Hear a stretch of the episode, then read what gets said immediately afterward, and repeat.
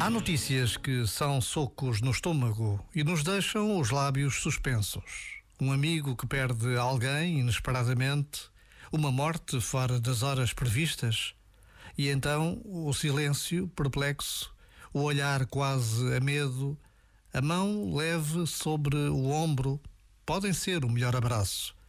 E a presença é a única palavra certa. Já agora, vale a pena pensar nisto. Este momento está disponível em podcast no site e na app.